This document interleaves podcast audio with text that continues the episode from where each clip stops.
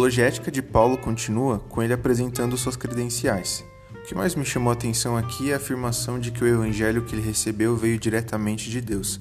É claro que muitos de nós nos convertemos com alguma pregação e fomos apresentados ao evangelho através do líder, da mãe e do pastor. Mas quanto de nós podemos afirmar como Paulo, o evangelho que recebi veio do próprio Deus? Isso quer dizer, Quantos de nós temos intimidade o suficiente para Deus apresentar as verdadeiras boas novas para nós? Particularmente hoje percebo que quanto mais leio, estudo e oro, mais eu percebo quanto era arrogante, achando que sabia tudo a respeito daquele a quem eu seguia. Muitos hoje se relacionam com a sombra de Jesus. Parece o Cristo, tem a forma do Cristo, mas não é o Cristo. Quando Jesus de verdade é revelado, a luz elimina toda sombra de dúvida, assim como foi com Paulo na estrada de Damasco. Quando encontramos Jesus de verdade, não temos dúvidas de que ele é o Cristo, o nosso Salvador. Paulo estava sendo acusado de amaciar o evangelho, de dar, entre aspas, papinha espiritual aos Gálatas, e que foi por esse motivo que ele nunca falou para eles se circuncidarem e nem observarem as leis e costumes judaicos.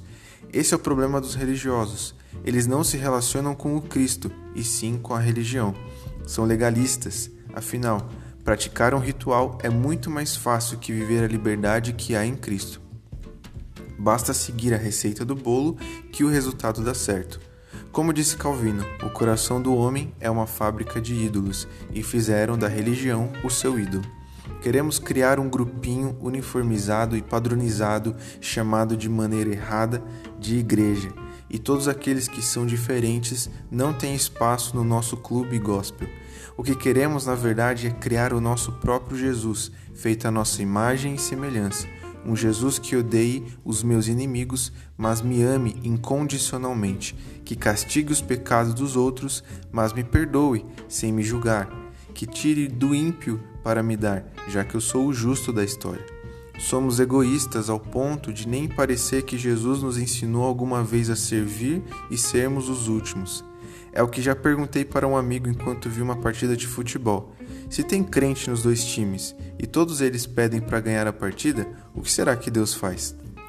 Paulo reforça que não recebeu a mensagem de homens, mas do próprio Deus. Paulo não foi convidado por Cristo para trocar da religião judaica para a cristã, mas para se relacionar verdadeiramente com o Deus de sua religião.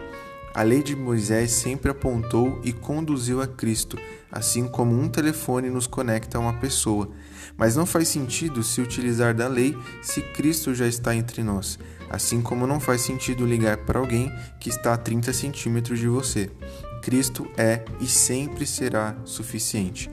Não preciso acrescentar nada a Jesus e nem as boas novas.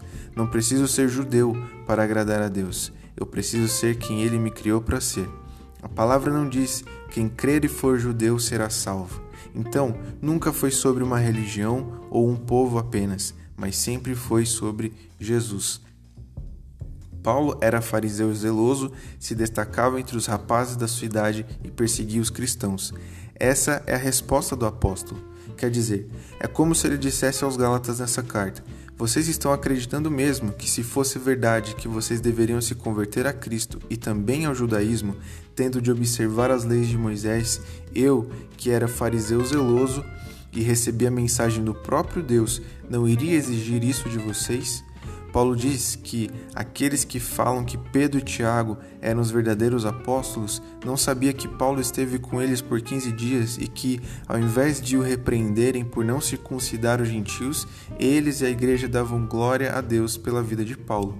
A religiosidade inventa mentiras a respeito dos verdadeiros homens de Deus e do verdadeiro Evangelho, tentando tirar a liberdade das pessoas e os submetendo de novo ao jugo de escravidão. Quero concluir reforçando a importância de ter seu próprio relacionamento com Deus e receber de Deus a revelação de quem é o Cristo.